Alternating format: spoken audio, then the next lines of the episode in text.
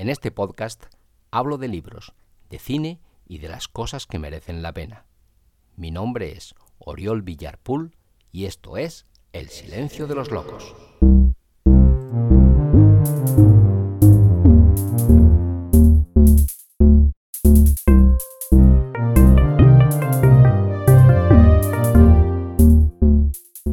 Hola, hola, hola. Sé bienvenida, sé bienvenido a un nuevo episodio de este tu podcast titulado El silencio de los locos. Hoy me gustaría leerte un relato titulado La cripta de la catedral, escrito por John Whitham. Y dice así. El pasado parece aquí tan cerca, observó Clarisa pensando en voz alta, como si no se hubiese esfumado en la historia. Raymond asintió. No habló, pero la joven sintió que la comprendía y que como ella misma sentía la carga de la antigüedad aplastando la ciudad española. La mayoría de nuestras ciudades cambian constantemente, continuó la muchacha de forma semi-inconsciente y elaborada, alejando de sí el pasado en beneficio del progreso. Y existen algunas como Roma, verdaderas ciudades eternas, que prosiguen majestuosamente su ruta, absorbiendo los cambios cuando se producen. Pero esta ciudad no es de esa clase. Aquí, el pasado parece arrogante, como si batallase contra el presente. Está decidida a conquistar a todas las fuerzas modernas. Mira esto, por ejemplo. El coche nuevo y reluciente se hallaba delante de la portada de la catedral.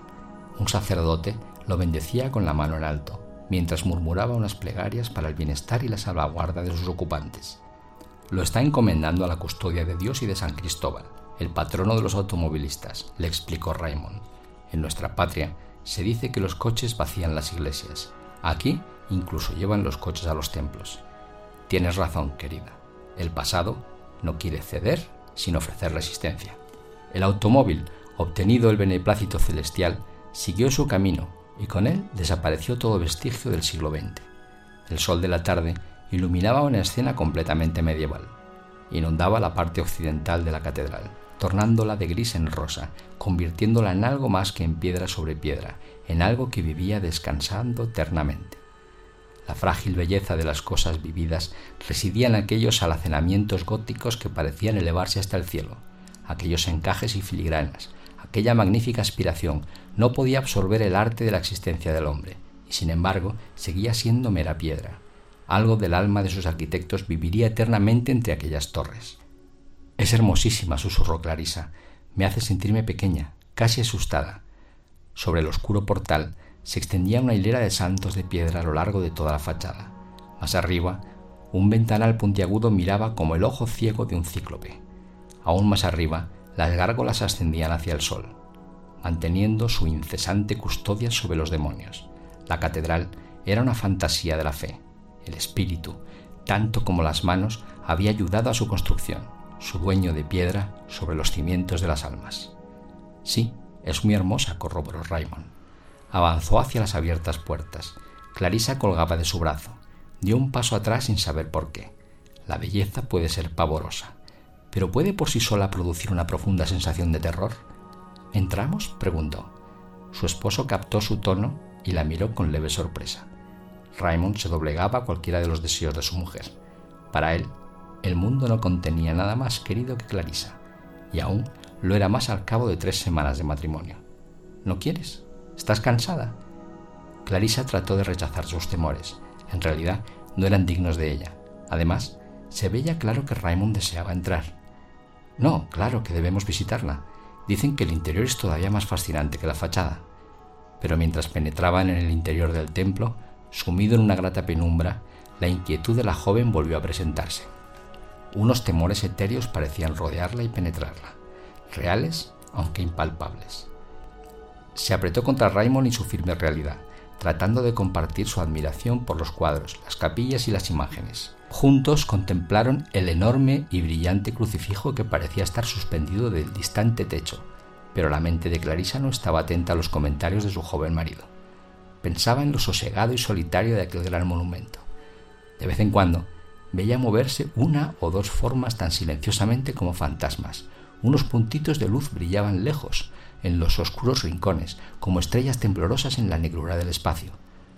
Flotaba por doquier una sensación de paz, pero no la paz de la tranquilidad. Atravesaron la catedral hacia las capillas laterales donde Raymond se interesó prolígicamente en la decoración y los ornamentos. Transcurrió algún tiempo antes de que levantase la mirada y observase la palidez de su esposa. ¿Qué te pasa? ¿Estás enferma, querida? No, no, le tranquilizó ella. No me encuentro bien. Era cierto, no le ocurría nada, aparte de aquel arrollador deseo de volver a la familiaridad del ruido, la agitación y la gente. Bien, tendremos que marcharnos, dijo Raymond. Deben estar a punto de cerrar. Volvieron al pasillo central en dirección a la salida. El sol se estaba ya poniendo y su luz era muy tenue. Las luces del interior del templo también eran escasas y débiles, pálidos cirios y una o dos lámparas votivas. El ventanal central no era más que una sombra. La forma del portal era invisible. Descuidadamente, Raymond apretó el paso. Clarisa se aferró más fuertemente a su brazo. Seguramente no habrán, empezó a balbucir el joven, pero dejó sin acabar la frase cuando vieron que la doble puerta estaba cerrada. No habrán reparado en nosotros cuando nos hallábamos en una de las capillas, exclamó Raymond con más animación de la que sentía. Bien, tendremos que llamar, pero el ruido de sus puños al aporrear las macizas puertas resultó infantilmente fútil. Aquellos golpes, pese a su fuerza, apenas podían oírse a través de los sólidos maderos. Gritaron los dos a la vez. Sus voces se perdieron en resonancias bajo las bóvedas. El sonido, yendo de pared en pared, volvió a ellos distorsionado, fantasmal. No, le imploró Clarisa, no grites más, me asustas. Raymond cayó al momento, pero no quiso admitir en voz alta que también él se asustaba del eco como si estuvieran perturbando cosas que deseaban dormir. Tal vez haya otra salida por alguna parte, sugirió con poca esperanza. Sus tacones resonaron también fuertemente sobre las losas en su búsqueda, Clarisa ahogó un poderoso impulso de andar de puntillas. Todas las puertas que probaron parecían estar aseguradas con pesados cerrojos, los últimos siempre más resistentes y firmes que los anteriores. Pudieron abrir algunas puertas, pero ninguna conducía al exterior.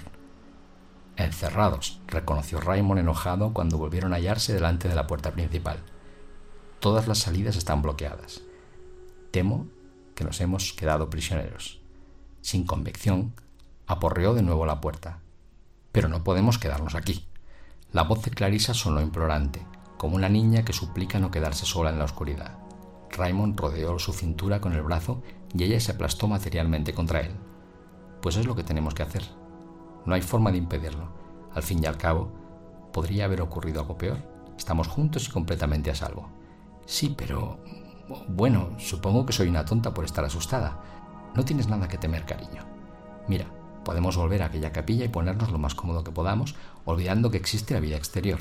Hay cojines en unos sitiales que utilizaremos como almohada. Como he dicho, hubiera podido ser peor. Raymond se despertó de repente gracias a un breve movimiento de Clarisa que estaba reclinada contra su brazo. ¿Qué pasa? murmuró adormilado. Shh, escucha. La joven escrutó el rostro de su marido cuando éste obedeció, temiendo en parte que él no oyese el ruido pero esperando, sin embargo, que le demostrase que se trataba de una alucinación auditiva. Raymond se incorporó sobresaltado. Sí, sí, lo oigo. ¡Qué diantre! Consultó su reloj. Era la una y media. ¿Qué pueden estar haciendo hasta ahora? Escucharon unos instantes en completo silencio. El confuso rumor procedente de afuera se aclaró en un canto de absoluta solemnidad. No podían entender las palabras, pero sí la armonía que se elevaba y disminuía como el rumor del lento y embravecido oleaje. Raymond medio se levantó. Clarisa le asió del brazo, implorante la voz. No, no, no vayas. Es... cayó. Ninguna palabra podía expresar sus sensaciones. También él intuía una especie de aviso. Volvió a dejarse caer sobre el asiento. Las voces se aproximaban lentamente. El canto proseguía. Ocasionalmente se elevaba hasta un sonoro acorde para volver al ininterrumpido tono monocorde. Los dos jóvenes fueron avanzando hasta que solo un banco de alto respaldo les ocultó de la nave central. Se acurrucaron, atisbando en la penumbra. Pasó la lenta procesión. Primero los acólitos con incensarios balanceantes, detrás el portador de una cruz, luego una figura solitaria vistiendo un ropón y caminando delante de una docena de monjes de hábitos pardos, que salmodiaban sus semblantes apenas iluminados por las luces de los cirios que sostenían. Después, las hermanas de una orden de hábitos negros, brillantes sus caras, blancas como el papel, como surgiendo de la oscuridad. Otros dos monjes, sujetando con unas cuerdas a una monja solitaria. Era joven, no sin edad como las demás, pero la hermosura de su rostro estaba bañada en angustia. Relucientes lágrimas de temor y desdicha resbalaban de sus pupilas, cayendo sobre sus ropas. No podía secárselas ni ocultar su rostro, ya que tenía los brazos fuertemente atados a la espalda. De cuando en cuando, su voz se elevaba en un clamor asustado por encima de los cánticos. Era un débil grito que se ahogaba en su garganta. Lanzaba miradas a diestro y siniestro, y volvía la cabeza para mirar a su espalda con inútil desesperación. Dos veces trató de retroceder, tirando sus brazos de las cuerdas. Los dos monjes que la conducían resistieron sus esfuerzos obligándola a continuar avanzando. Cayó una vez de rodillas, moviendo los labios y contemplando la inmensa cruz que colgaba en el techo. Imploraba piedad y perdón, pero las cuerdas la arrastraban implacablemente. Clarisa se volvió horrorizada hacia su marido. Vio que también él había comprendido y sabía qué rito iba a cumplirse. Murmuró algo en voz demasiado baja para que ella lo oyese. La lenta procesión, con su sucesión de cirios, se acercó al altar. Todos fueron realizando una genuflexión antes de torcer a la izquierda. La desesperación parecía haber alejado hasta la última brizna de esperanza de la joven monja cuando pasó cayendo. Raymond estiró el cuello para ver desaparecer la procesión por una puerta lateral. Luego se volvió a su esposa y le cogió una mano. Ninguno de ambos habló. Clarisa estaba demasiado emocionada para hablar una monja que había quebrantado sus votos. Sí, sabía qué castigo la aguardaba. La pondrían, se, estremeció y asió con más fuerza la mano de Raymond. No podían, no podían hacerlo. Ahora no. Tal vez cientos de años atrás sí, pero no ahora. Mas el recuerdo de sus propias palabras volvió a su mente. El pasado parece aquí, tan cerca. Volvió a estremecerse. Unos rumores se filtraron por la puertecilla hasta la catedral un débil y breve jadeo, algo entre un estertor y un chillido, una voz que habló luego con sonoro, majestuoso acento, In nomine Patri, et Fili, et Spiriti Sancti, un chasquido abogado, el sonido de la llana sobre la piedra. Clarisa se desmayó. Se han ido, le estaba diciendo Raymond. Vamos, deprisa. ¿Qué? Clarisa todavía estaba aturdida, demodada. Ven conmigo, todavía podemos salvarla. Allí debe haber poco de aire. Estaba apremiando a Clarisa por la muñeca, arrastrándola fuera de la capilla, hacia la pequeña puerta. Pero si vuelven, te repito que se han ido. Les he oído asegurar los cerrojos del portal. Pero Clarisa estaba aterrada. Si los monjes descubrían que ellos habían sido testigos, ¿qué pasaría? ¿Deprisa o será tarde? Raymond cogió un cirio del altar y empujó la puerta. Por su tamaño era muy pesada y se abrió lentamente. Raymond descendió apresuradamente los escalones de piedra con Clarisa pegada a sus talones. La cripta era pequeña. Un cirio era suficiente para iluminarla por completo. Los muros laterales eran lisos, pero ellos incidieron sus miradas en el que tenían enfrente. Mostraba la forma de dos nichos llenos, otros tres vacíos esperando y un leve parche de piedras recientes y cemento blanco.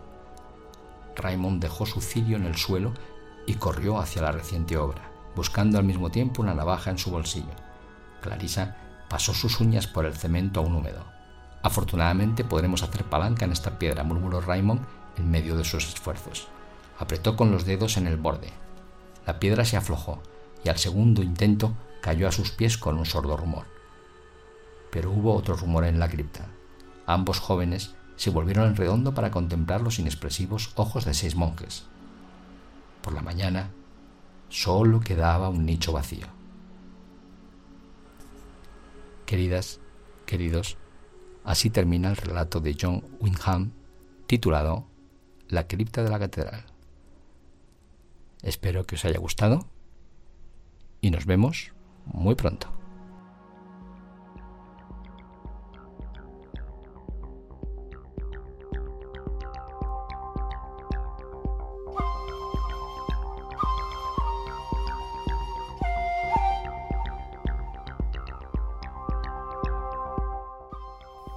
Muchas gracias por haber llegado hasta aquí. Recuerda que si te apetece saber más de mí o conocer mejor lo que escribo, puedes y debes visitar mi web www.oriolvillar.es. Allí encontrarás relatos, poemas, textos teatrales, guiones de cine, artículos y muchas cosas más.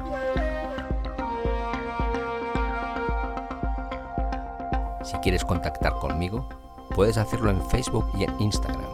Escribe Oriol Villar Escritor y allí te estaré esperando. Si te apetece adquirir mi libro Microdolor, escribe en Google Microdolor Amazon y lo tendrás a un solo clic de ti. Si prefieres el correo electrónico, contacto arroba oriolvillar.es es tu opción.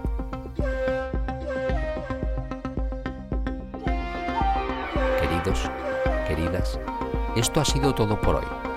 Espero que el episodio te haya gustado y si así ha sido, compártelo en tus redes sociales para que otros puedan disfrutarlo igual que tú has hecho. Y nunca olvides que la belleza es la otra forma de la verdad.